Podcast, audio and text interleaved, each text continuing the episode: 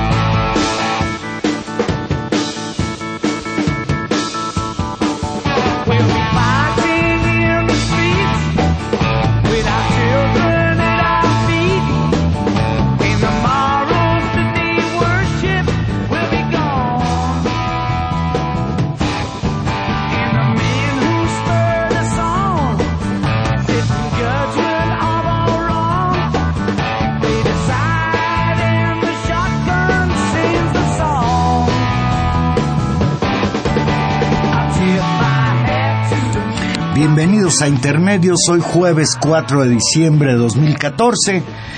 En el nombre de Tania Rodríguez y en el propio lo saluda Juan Manuel Valero con el privilegio de poderlo hacer a través de los micrófonos de Radio UNAM.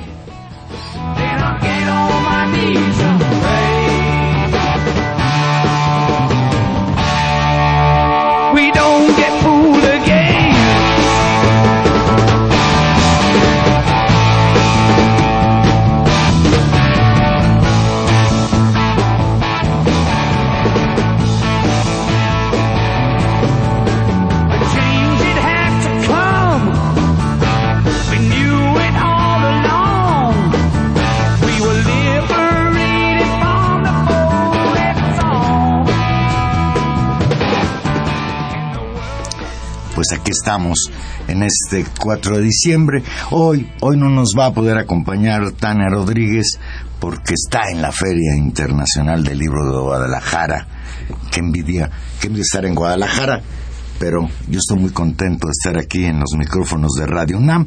Fue Tania Rodríguez a la Feria Internacional del Libro, invitada a participar en una mesa redonda para platicar sobre el periodista argentino Gregorio Seltzer.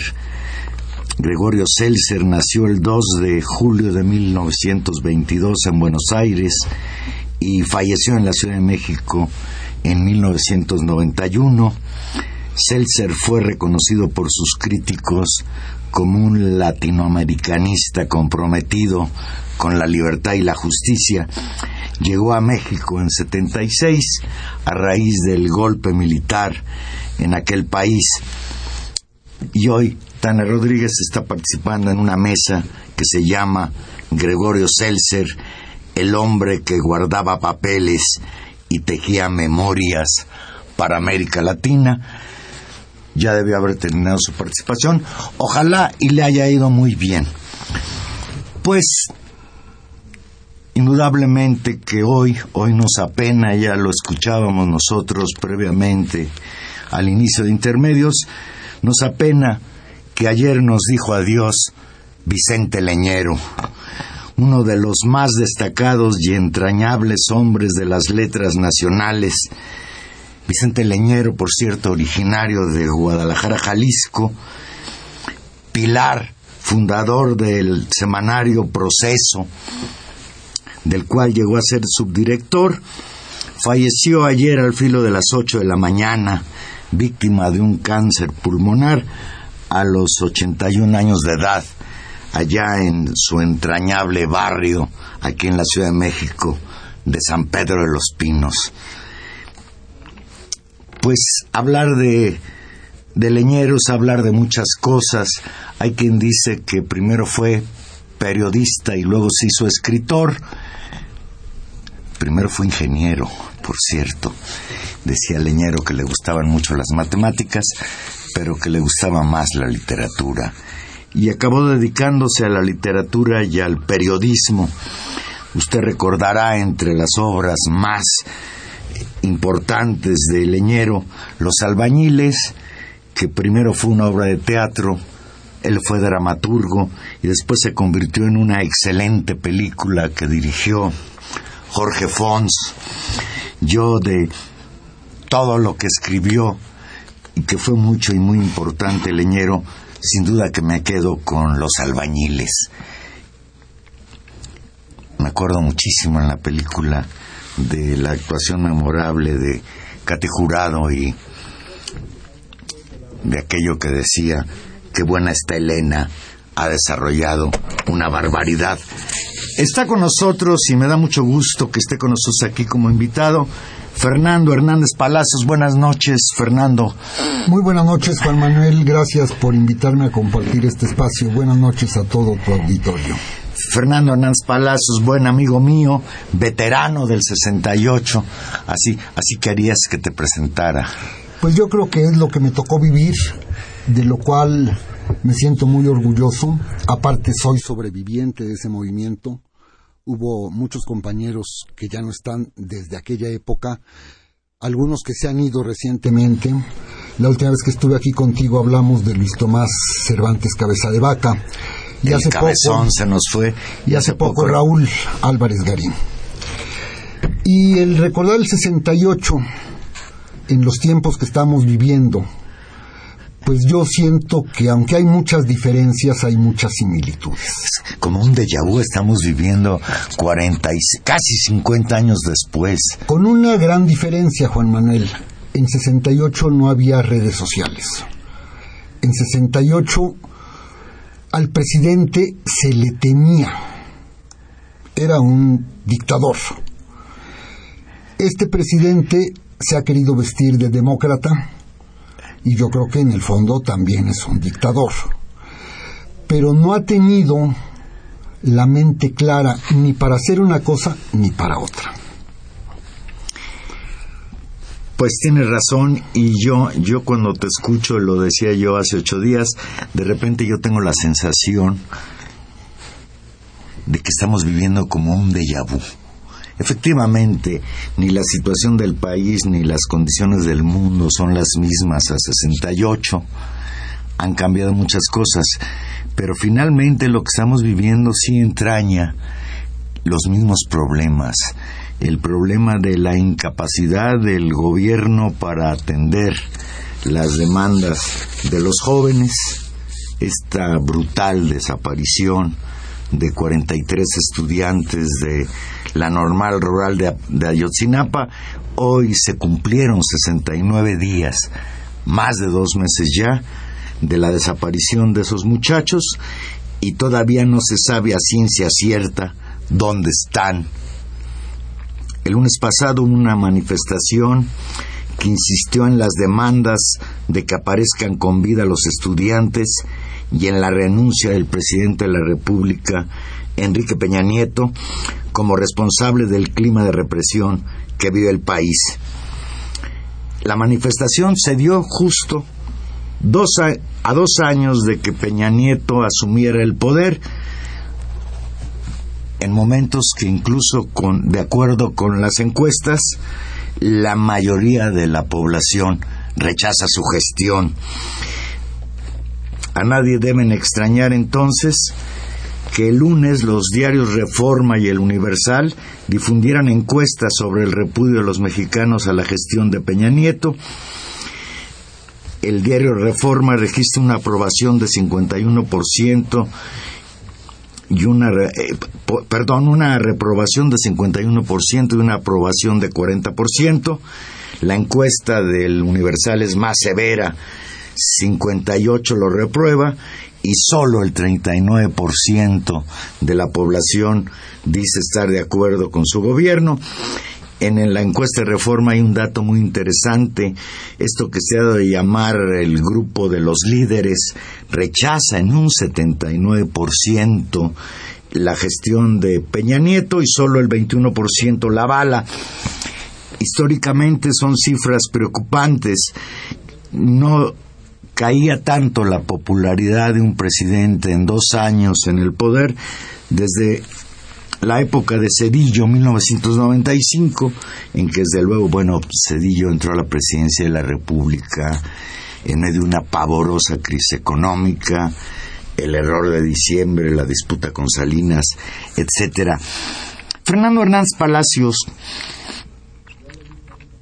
¿a qué se debe desde tu punto de vista que haya perdido tan rápidamente Enrique Peña Nieto la confianza de los mexicanos, a pesar de que parecía victorioso con, la aprobación de estas llamadas reformas estructurales que iban a mover a México y le iban a dar una dimensión al concierto internacional muy importante.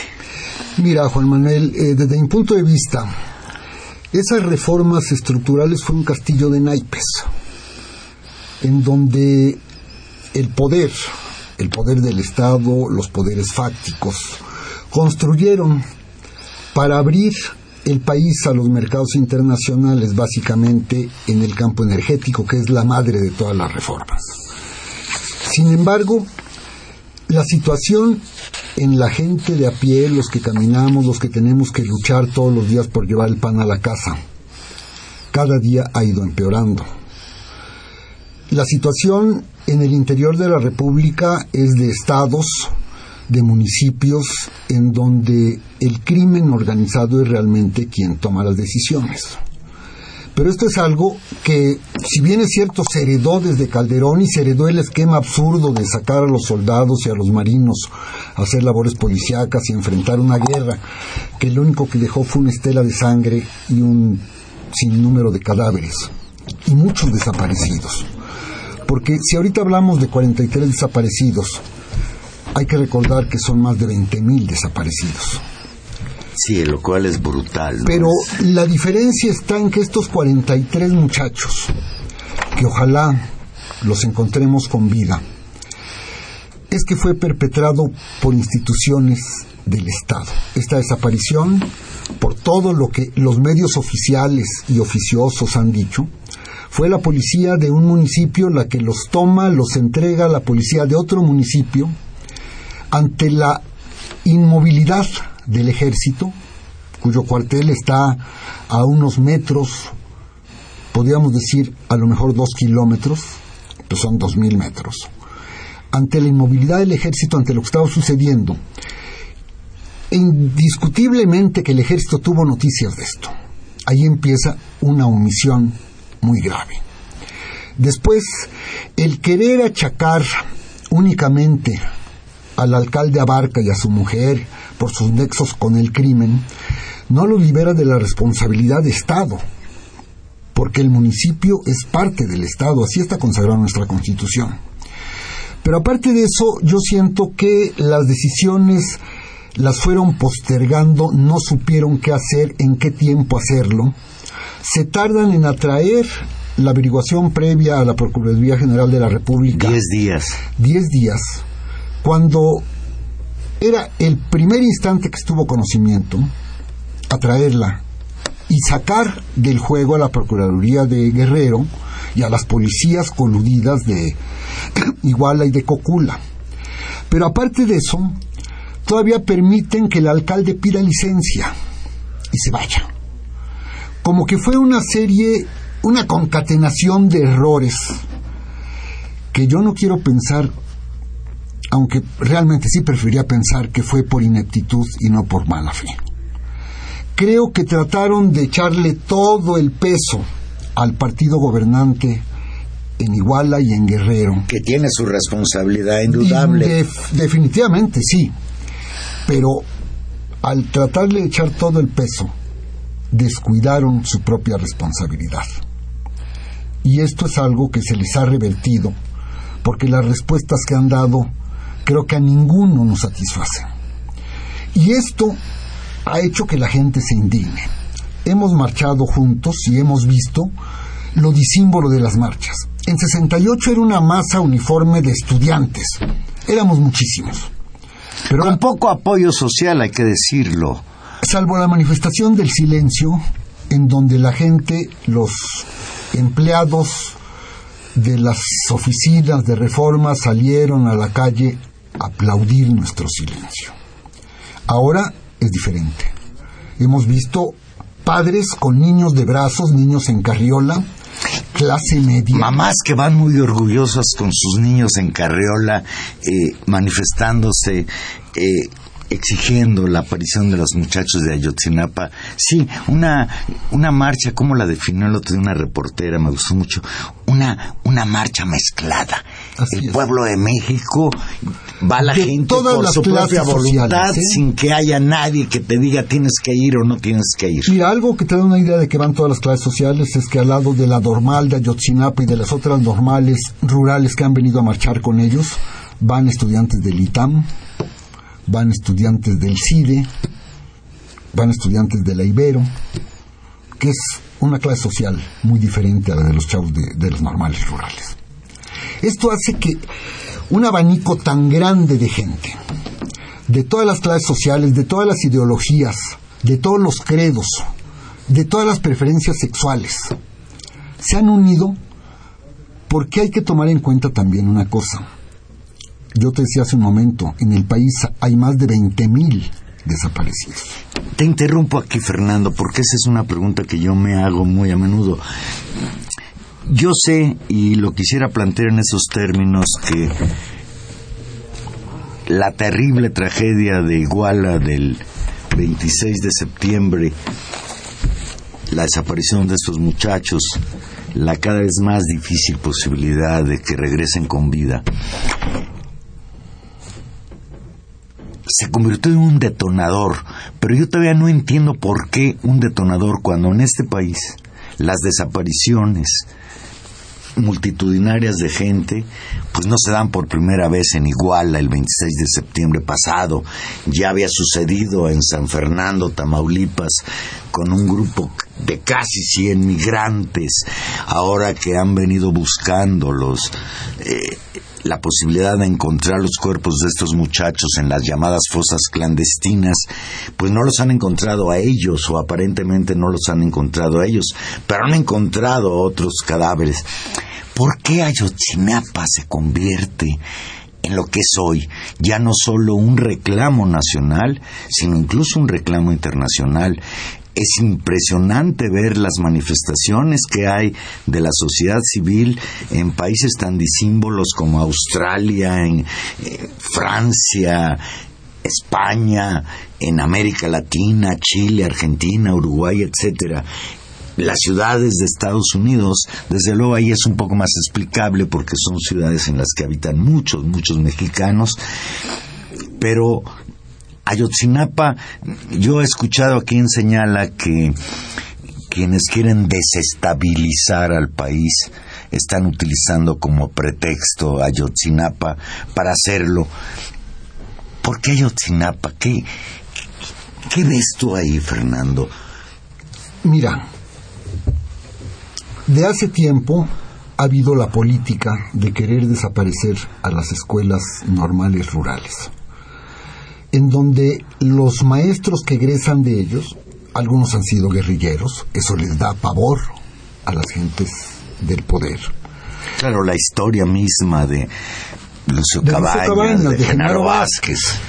Pero por otro lado, las escuelas normales rurales han sido como una piedra en el zapato para las políticas públicas de educación, porque son las únicas escuelas en este país que mantienen una mística de ir con la gente que no tiene nada, no nada más enseñarles a leer y escribir y a sumar y a dividir, sino a vivir. Y eso es una de las premisas que el gobierno nunca ha podido aceptar, que la gente quiera saber vivir y quiera pensar. Y cuando se golpea a los más desvalidos, crece la indignación. Cuando se desaparece a 43 chavos, cuyo único delito fue querer superarse, que tú escuchas las voces de los padres y dices, yo lo mandé a estudiar porque era la única manera en que saliera adelante, era la única manera en que él no heredara lo mismo que yo, un pedazo de tierra para sobarme de sol a sol, sino que él iba con otra mentalidad a aprender y a servir.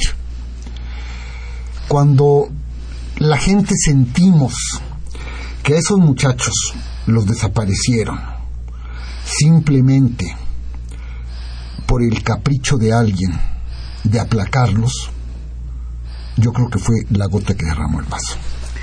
Eso último que dices, eh, me, hasta se me enchinó el cuerpo con la palabra aplastarlos, porque en medio de las crecientes manifestaciones que ha habido, la de lunes último, por ejemplo, el martes pasado, en ese contexto de crispación que vive México, el martes pasado, en la Cámara de Diputados, el PRI, el PAN y el Partido Verde aprobaron cambios constitucionales que permitirían a las autoridades frenar las protestas. Ha llegado la llamada aquí de Rebeca Gutiérrez que nos llama de Álvaro Obregón. Buenas noches, Rebeca. Dice, los empresarios representados por Gutiérrez Candiani exigen a Enrique Peña Nieto que acaben con la protesta porque pierden la oportunidad de enriquecerse con el petróleo, ya que Enrique Peña Nieto les prometió ser partícipes del robo. Bueno, esta ya es la opinión de Rebeca, pero esto que dice Rebeca es importante. Frente a la gravedad de este hecho que ha conmocionado al mundo, hay ya como una manera sistemática acciones represivas. Las dos últimas manifestaciones que ha habido en la Ciudad de México han terminado con excesos policíacos, excesos por cierto cometidos por el cuerpo de granaderos de la policía capitalina, el gobierno de Miguel Ángel Mancera, también gobierno perredista, hay que decirlo. Y hoy que estuvo Enrique Peña Nieto en gira por el estado de Guerrero, en Acapulco, señaló, eso escuché yo pues en los noticiarios de la tarde, que se comprometía a que ya no iba a haber bloqueos de carreteras como los que han venido realizando normalistas de Guerrero, estudiantes de Ayotzinapa e incluso bloqueos que han realizado también estudiantes en las casetas de entrada a la Ciudad de México. Y bueno, y en el Congreso sacaron de la congeladora un dictamen sobre movilidad social y lo pusieron a consideración del Pleno. Y se trata de hacer cambios constitucionales en los artículos 11 y 73 en que se establece que el Estado garantizará el derecho de todas las personas a la movilidad universal atendiendo los principios de igualdad, accesibilidad, disponibilidad y sustentabilidad. La minuta que ya fue enviada al Senado y una vez avalada por este deberá ser aprobada por al menos 17 congresos locales y después se tendrán 180 días para elaborar la Ley General de Movilidad. Y bueno, uno diría, pues, caray, qué bueno que el Estado garantice la movilidad. Sí. Sobre todo cuando de repente hacen actos oficiales en el centro de la Ciudad de México y usan incluso como estacionamiento el, el zócalo y bloquean y cuál, cuál preocupación por la movilidad social.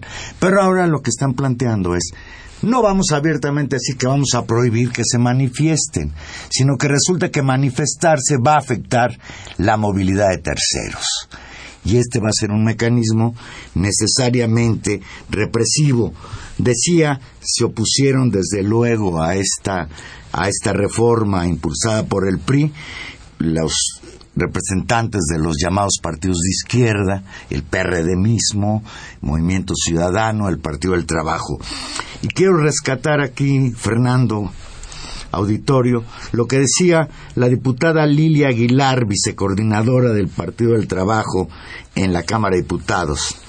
Fue certera en su intervención al traer a colación el apunte de que los diputados chilenos hicieron con motivo de su visita a México la semana pasada para buscar la liberación de Laones Maswell, este estudiante chileno que fue eh,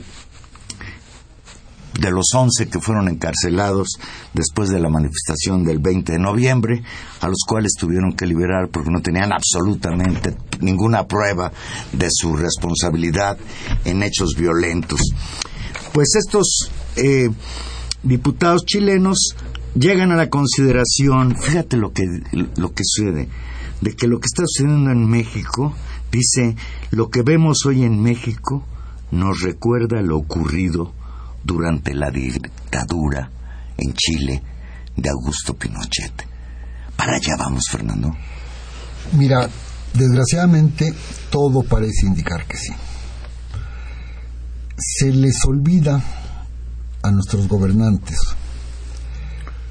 que uno de los derechos peleados durante años es el derecho a manifestarse, que está consagrado en la Constitución, y lo que quieren es limitar. Les da miedo que la gente salga a la calle. Les da miedo que la gente exprese lo que ha expresado en estas marchas. Fuera Peña. Gaviota, gaviota, tu casa blanca es del idiota. Cosas así en donde tienen la piel muy sensible. Pero ellos solitos han hecho que se les pueda criticar así, que se les pueda atacar así.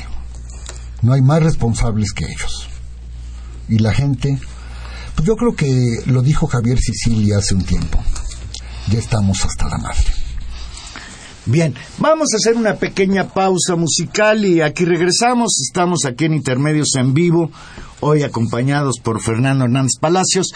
Vamos con Ju a escuchar un poquito de música y aquí regresamos. Recuerden que usted se puede comunicar con nosotros 5536-8989 o Lada sin costo 01850 52 688.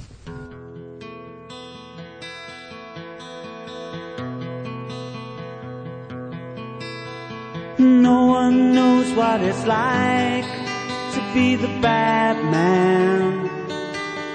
To be the sad man behind blue eyes. No one knows what it's like to be hated, to be faded, to telling only lies. But my dreams,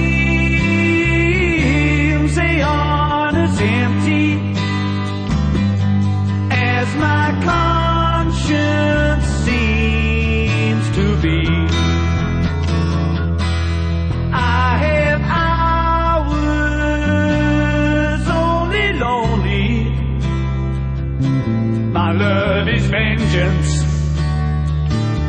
that's never free.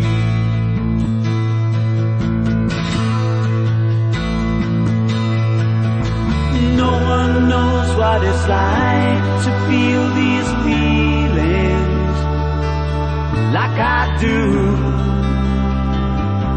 And I blame you. No one bites back as hard on their anger. None of my pain or woe can show through. Bien, aquí estamos de regreso y tenemos en la línea telefónica a Álvaro Delgado, reportero de la revista Proceso. Álvaro Delgado, buenas noches. ¿Cómo estás? Muy buenas noches. Buenas noches al auditorio y estoy a la orden. Álvaro Delgado, pues antes de cualquier otra cosa, un abrazo a ti y a todos los compañeros de Proceso el país está de luto por la muerte de Vicente Leñero, pero desde luego que para ustedes pues es un golpe más directo. Compañero tuyo, fundador de la revista Proceso, don Vicente Leñero. Sí, eh, lamentablemente el día de ayer eh, falleció y hoy eh, lo acompañamos muy buena parte de los que trabajamos en Proceso en, las, en el homenaje que se llevó a cabo en, en el Palacio de las Bellas Artes. Y para despedirlo, bueno, una ceremonia que fue muy emotiva, muy burocrática, organizada finalmente por la por el gobierno, pero muy emotiva, muy cálida por la asistencia de quienes conocieron, que conocimos a un extraordinario ser humano, a un extraordinario periodista y a un extraordinario escritor. Eh, entonces, sí, fue una, es una pérdida enorme para, eh, no solamente para procesos, sino para México. Vicente es patrimonio nacional eh, y en ese sentido, pues sí duele una partida así, pero al mismo tiempo también él está eh, dejó de padecer el cáncer pulmonar que le, le fue detectado desde mayo y decidió él dejar el tratamiento de quimioterapia que al que había estado sometido para pues disfrutar lo que se tiene que disfrutar antes de la partida, que es la familia fundamentalmente. Pues inolvidable Vicente Leñero, un, abrazo para todo proceso. Álvaro Delgado, el, el, lunes pasado, primero de diciembre, en la página de internet de la revista Proceso, publicaste un sugestivo artículo titulado, leo textual, Peña, dos años de corrupción. ¿Así de tajante el balance, Álvaro Delgado? No hay otro modo de definir este gobierno en los dos primeros años del sexenio. Nada que no hubiéramos anticipado quienes, eh, como yo, por ejemplo, vivimos por lo menos un tiempo en el Estado de México, donde, como lo digo también en ese artículo, los corruptos son los honestos. Esa, eh, ese criterio existe en esa entidad eh, dominada por la corrupción en todos los órdenes, ya no solamente de parte de quienes integran el grupo Atlacomulco, sino que la corrupción se ha extendido a todos los partidos políticos, a todos los ámbitos de la vida pública y naturalmente en su momento como eh, yo lo escribí también eh, por lo menos hace eh, en el 2010 por ejemplo cuando estaba perfilándose ya la el proyecto de Peña ya consolidándose digamos así hacia el 2012 yo escribí justamente que Peña era el candidato de la corrupción y lo que ha acreditado su gestión infecunda en muchos ámbitos, eh, sobre los más importantes eh, en cuanto al manejo de la economía, en cuanto al aumento de la pobreza, sí ha sido muy afortunado, eh, valga la expresión, en lo que en acumulación de fortuna se refiere y eso está muy claro, creo yo, en el caso ya emblemático de su gestión, que es la Casa Blanca eh, revelada por el equipo de investigación de Carmen Aristegui y publicada en el en proceso y que ha generado esta crisis tan eh, severa que no es naturalmente solamente por ese caso, sino por muchos otros que tienen que ver indiscutiblemente con la corrupción. Qué, bueno que lo citas, que por desgracia en este país, fuera de no, Carmen Aristegui, que fue pues la que destapó el asunto de la Casa Blanca y proceso que le dio seguimiento, incluso que desde el principio publicó el reportaje del equipo Carmen Aristegui. En México pareciera que a los demás medios no les importa, pero en el extranjero parece que sí. La oscura relación entre el empresario Juan Armando Hinojosa Cantú, el del llamado Grupo IGA, y Peña Nieto, se ha convertido en un escándalo internacional. El influyente periódico estadounidense The Wall Street Journal ha puesto en evidencia en su edición de hoy el favoritismo de Peña Nieto hacia el grupo IGA, con el que tiene vínculos desde que era gobernador del Estado de México, a lo que tú ya te habías referido. Álvaro, ¿superaría ya Peña Nieto a su padrino Montiel en, en términos de corrupción? No lo, no lo podría decir de manera concluyente. Lleva apenas dos años el señor Enrique Peña Nieto en la presidencia de la República, eh, pero lo que se ha evidenciado en el caso de, la licitación eh, revertida del tren rápido a Querétaro, directísimamente relacionado con el caso de la Casa Blanca, pues sí revela que la corrupción está a los más altos niveles. Simplemente no hay que perder de vista dos elementos eh, que me parece que es importante que el auditorio tenga eh, en cuenta. El grupo IGA, durante el gobierno de Enrique Peña Nieto, durante el sexenio de Enrique Peña Nieto en el Estado de México, facturó nada menos que 35 mil millones de pesos. Es una cantidad de dinero inaudita. Fue el contratista número uno en el Estado. Y en las grandes ligas, en el gobierno federal, por lo menos lleva 22 mil millones de pesos eh, en obras asignadas eh, a este grupo empresarial, eh, que no solamente es el, la remodelación del hangar presidencial, que va a costar mil millones de pesos, para ser usado, no hay que olvidarlo, durante apenas un par o tres años a lo sumo, porque ya se va a construir el nuevo aeropuerto. Eh, sino que también el gobierno de Enrique Peña Nieto le contrata al grupo IGA, a su empresa de renta de aviones y de helicópteros, eh, estos servicios.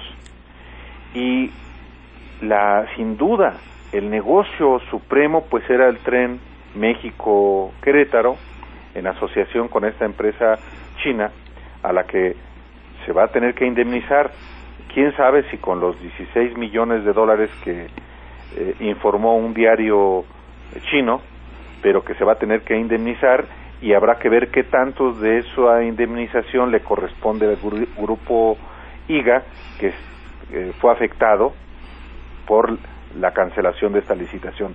De manera que si Peña ya eh, superó a Montiel, eh, no puedo, puedo ser concluyente en ese sentido, pero de que está perfilándose una situación en este sentido indiscutiblemente.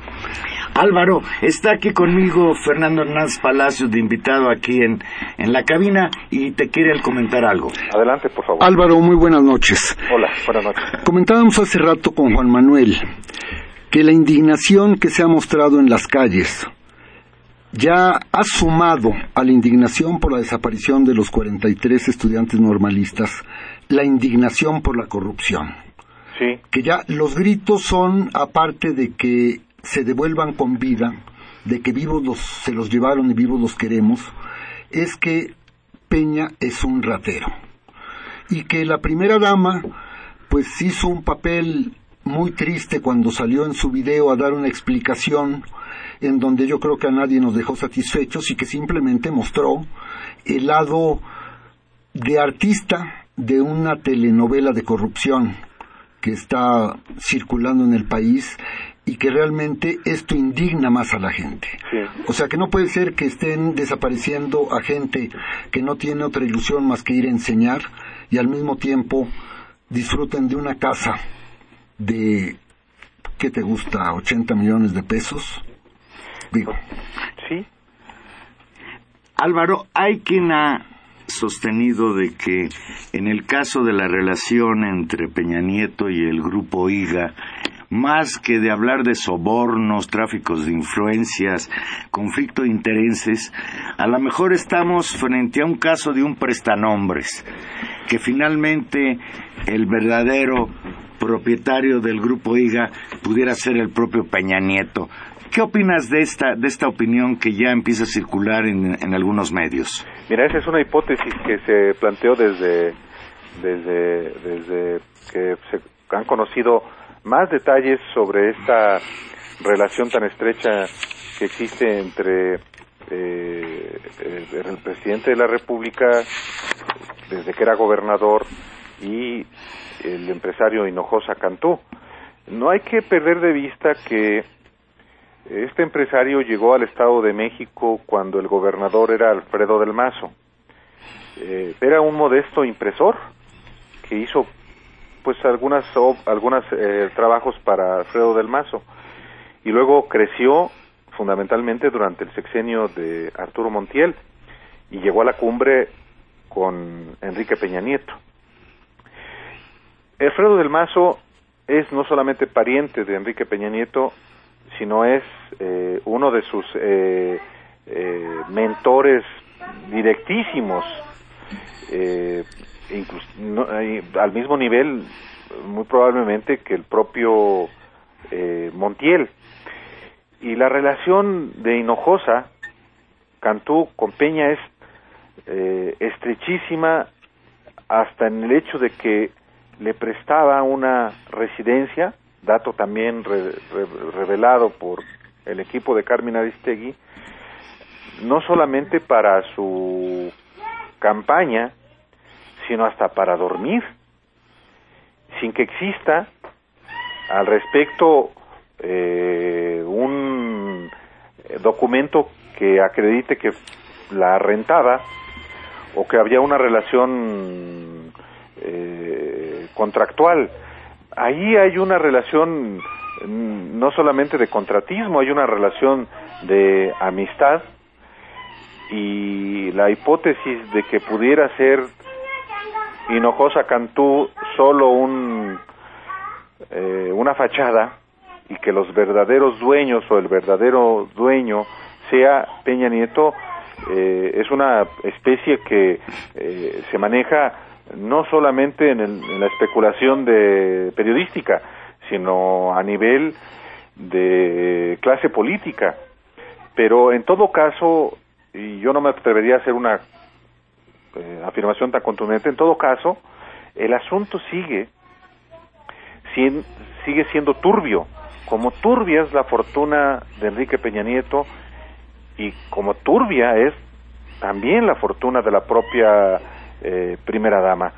Mientras esto no se esclarezca, va a ocurrir efectivamente lo que eh, bien señalan, va a generar, seguirse generando un enojo social, eh, una indignación, porque el, la corrupción emerge y el abuso de poder se acredita. Y en la medida en que, que también insistan en hacer creer que no pasa absolutamente nada, eh, también, pienso yo, va a generar una reacción social más allá de una marcha, más allá de unos vidrios rotos. Yo creo que la indignación está en todo el país, en, no solamente en una clase media cada vez más empobrecida, sino en una clase baja cada vez más depauperada, cada vez más pobre, y ese sí es un detonante fundamental, creo yo.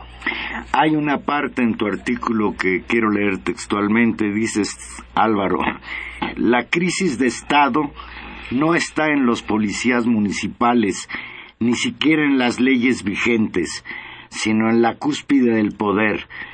Hasta mero arriba habitan la corrupción, la impunidad, la incompetencia y la represión que marcan el primer tercio de la infecunda gestión de Peña y concluyes con una sentencia ese es Peña, ese es el PRI, el PRI de siempre. Ay, Álvaro Delgado, de verdad será imposible para los mexicanos vivir sin PRI.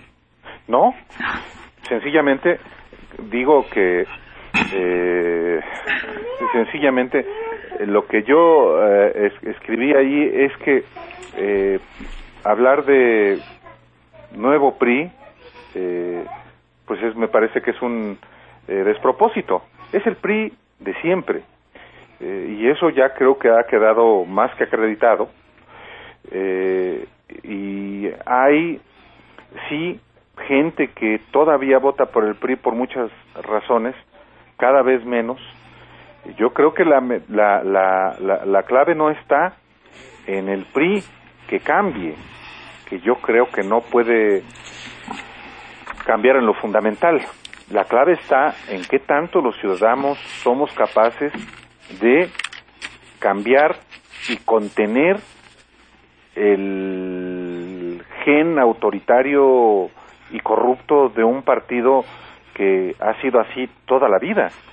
Eh, yo nunca me pronunciaría en contra de la liquidación y de la desaparición del PRI. Eh, yo creo que la, el PRI es, ha vuelto a la presidencia en buena medida porque los ciudadanos no hemos sido capaces de eh, construir algo distinto. Y no me refiero solamente a la construcción de a construir una ciudadanía más sólida, más consistente para atajar estas tomaduras de pelo que de pronto existen como la semana pasada, al cumplirse los dos meses de la desaparición de los 43 jóvenes de Ayotzinapa, una eh, pieza demagógica de Enrique Peña Nieto que ignoró lo fundamental y lo fundamental no era solamente la presentación con vida de los 43 jóvenes, sino el caso emblemático de su gobierno también, que es la corrupción simbolizada con la Casa Blanca. Pues finalmente la mayoría priista en la Cámara de Diputados ha bloqueado las peticiones de la oposición para que se investiguen estas acusaciones, pero en la calle continúa la presión social. La moneda está en el aire, Álvaro, te agradezco muchísimo y te vamos a seguir dando la lata. Yo estoy a sus órdenes, me da, me, me da mucho gusto platicar, y, pero sí es importante, eh, Juan Manuel, que, que sí hay marchas, pero la inconformidad está en todas partes, en la gente que no sale necesariamente a la calle por muchas razones. Está, habita no solamente en la Ciudad de México, en todo el país. Eh, yo lo veo por la familia que tengo en todo el país y, la, comunicación que mantengo. Eh, esos 39 puntos de aprobación son muchos.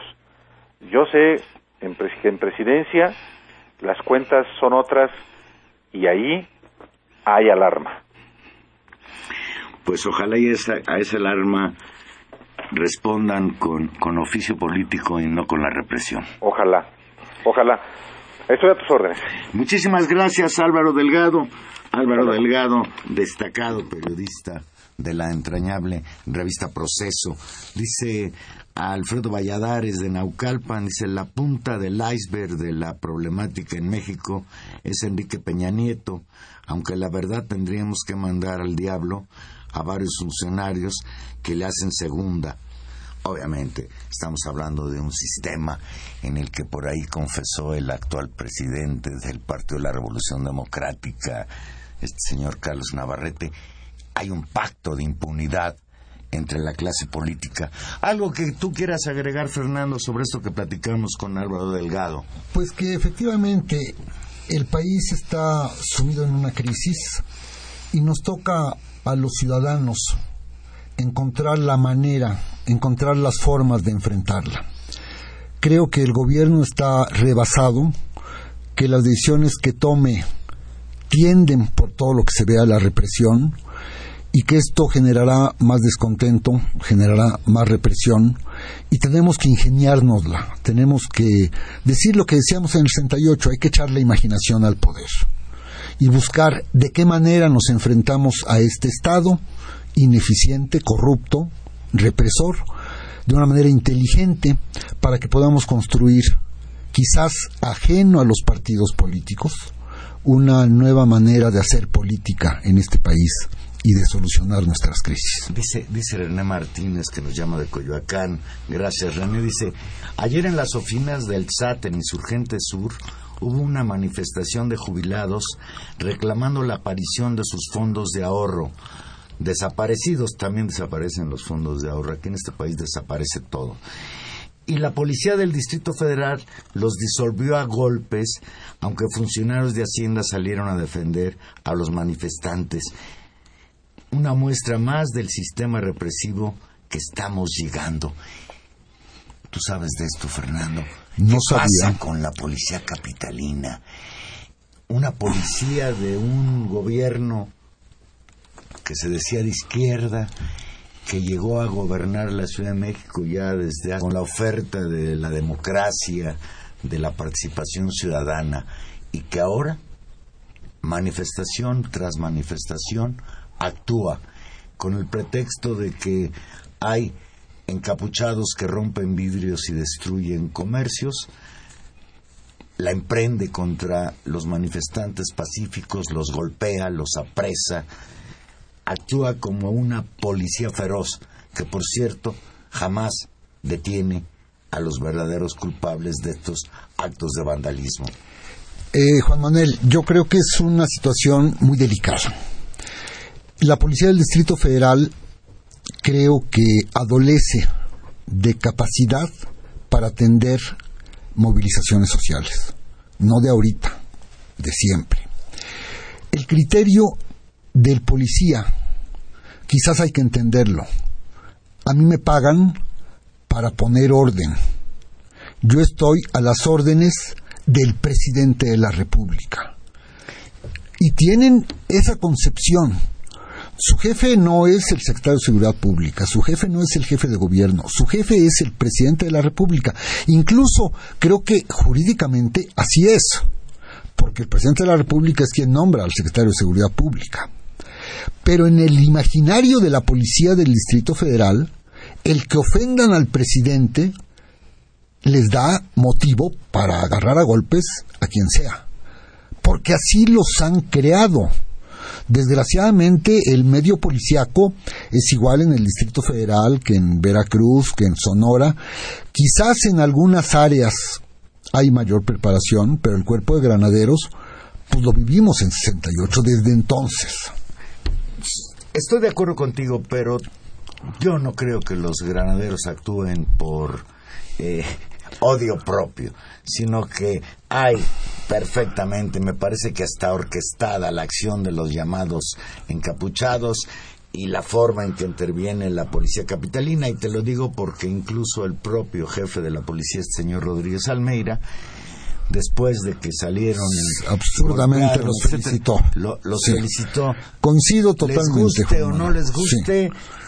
Tenemos una policía muy exitosa y su éxito con educas a que él tiene que defender la imagen del presidente de la República y le das la oportunidad con las órdenes de poner orden a como dé lugar le guste a quien le guste, pues ya tienes el cóctel si le agregas el ingrediente de los vándalos que yo estoy casi seguro de que son provocadores igual que los hubo en el 68, igual que los hubo en el 71, igual que los ha habido desde hace mucho gente infiltrada para provocar la represión. No dudo que haya algunos anarquistas de corazón, pero yo creo que en este caso se trata de gente pagada para crear el conflicto y motivar la represión. Y acuérdate de la marcha del 20 de noviembre que salieron dos bengalas que nos hace recordar el 2 de octubre. Estas eran rojas, por cierto, pero verdaderamente terrible que se estén repitiendo incluso hasta las mismas tácticas para reprimir. Dice Rosa Mendoza, que nos llama de Milpalta, gracias Rosa, dice, en las marchas siempre nos van a atacar. Otra forma de protestar es no consumir productos como el refresco y otras cosas. Ahí sí les duele y no hay temor a represalias pagándoles, pegándoles en lo económico. Tiene razón Rosa Mendoza y lo decía también Álvaro Delgado. Hay que buscar también otras formas de manifestación. La resistencia pacífica tiene otros ámbitos. Yo creo que mm, no podemos dejar en términos de la marcha cotidiana en las calles la posibilidad de cambiar y mejorar este país.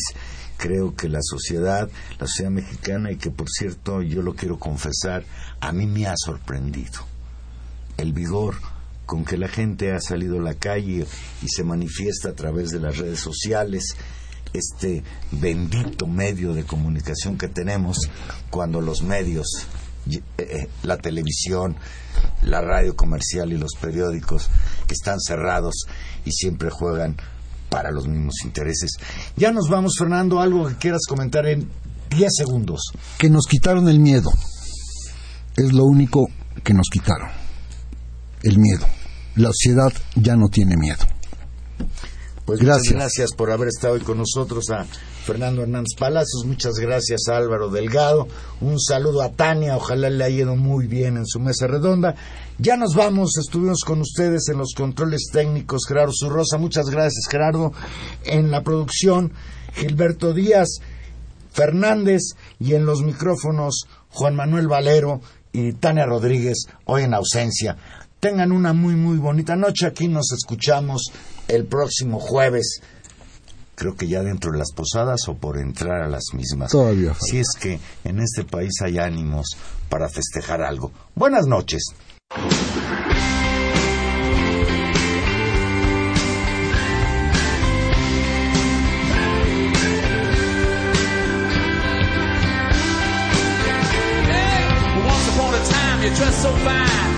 bumps a dime and you climb.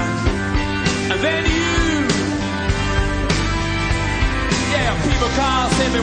you're bound to fall. They thought that they were just a kidding you. You used to laugh about everybody that was hanging out, and now.